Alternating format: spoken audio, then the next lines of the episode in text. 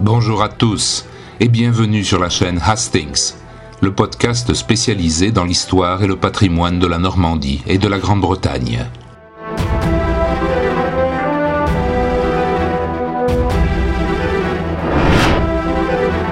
Dans cet épisode, je vais vous emmener à Caen, dans le Calvados, dans un lieu étrange que bien peu de gens fréquentent ou même connaissent, le cimetière dormant protestant.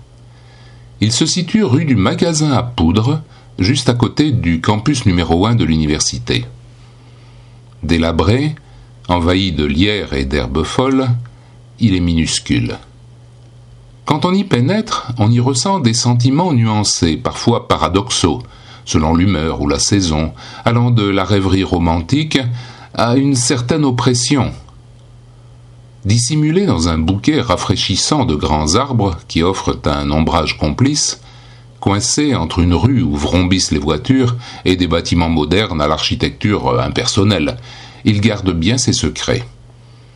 Là, une très modeste sépulture dégradée, que l'on ne découvre que par hasard, surmontée d'une croix brisée par des vandales, porte le nom de Thomas James Young, un Anglais.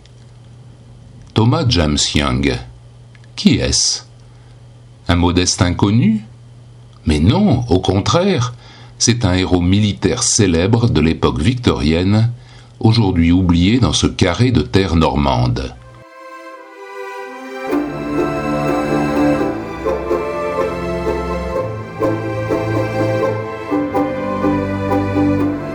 Né en 1827 à Londres, Thomas James Young s'engage à 13 ans comme simple cadet dans la Royal Navy et atteint le grade de lieutenant le 11 avril 1851 à 24 ans.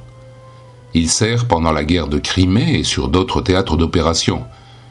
En 1857, il est à bord du navire HMS Shannon, une frégate armée de 50 canons qui croise dans les eaux du sous-continent indien alors que fait rage la terrible mutinerie indienne qui marque un tournant décisif dans l'histoire de l'Empire britannique, la ville de Lucknow, l'actuelle capitale de l'Uttar Pradesh qui fut fondée au XVIIIe siècle, était la capitale de l'État d'Oud, et son rattachement à l'Inde anglaise suscita une révolte sanglante de grande ampleur.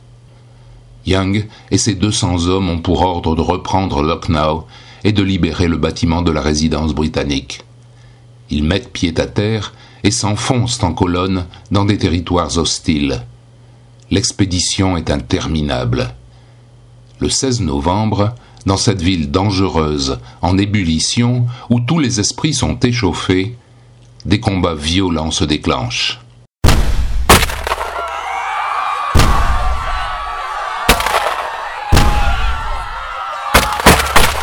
Soutenus par le feu des canons de la Royal Artillery, les Anglais avancent près de 2000 mutins sont tués.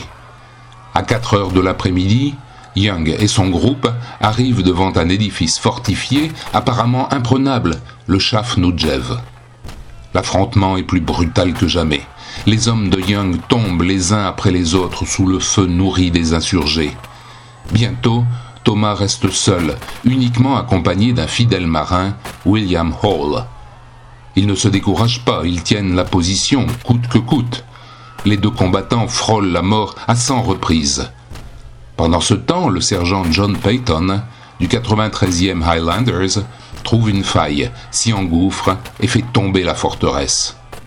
Le lendemain, le 17 novembre 1857, la résidence britannique, qui avait été défendue de l'intérieur avec vaillance par Sir James Outram, est libérée.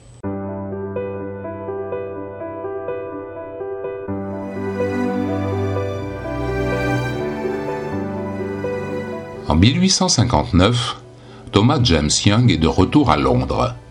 Le 8 juin, en récompense de son inébranlable courage, il reçoit la Victoria Cross de la main de la reine Victoria elle-même, au cours d'une brillante cérémonie au palais de Buckingham. John Peyton et William Hall sont eux aussi honorés par la souveraine. Le 23 juin, Thomas est promu au rang de commandant. Puis d'autres aventures ont suivi, Nommé commandant des gardes-côtes dans le Devon, il épouse Louisa Mary Boyle l'année suivante, puis monte encore en grade et devient capitaine en 1866, à 39 ans. C'est alors, étrangement, que l'on perd sa trace.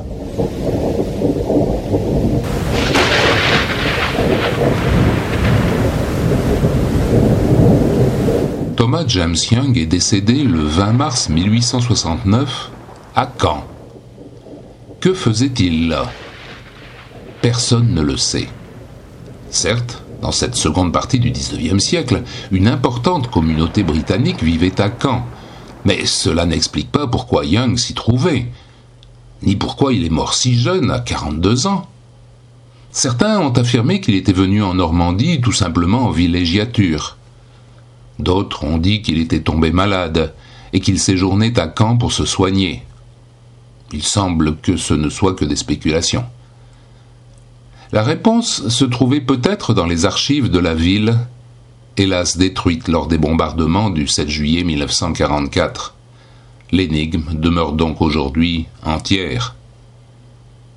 En mars 2019, la Victoria Cross Society dont le siège est à Uppingham, dans le petit comté anglais du Rutland, lança un appel de fonds auprès de ses membres afin de rendre à la tombe de l'intrépide guerrier d'antan un minimum de décence. Ainsi, le 10 mars 2010, après approbation des autorités françaises, une nouvelle petite dalle de granit fut posée sur l'ancienne sépulture.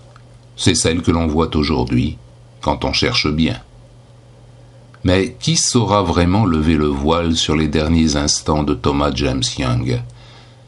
Ce mystère historique demeure jusqu'à présent sans réponse. Si vous passez par Caen, pourquoi ne pas rendre une petite visite à cet Anglais oublié? Il se sent bien seul. En attendant, je vous propose de nous retrouver très bientôt pour un nouvel épisode du programme Hastings.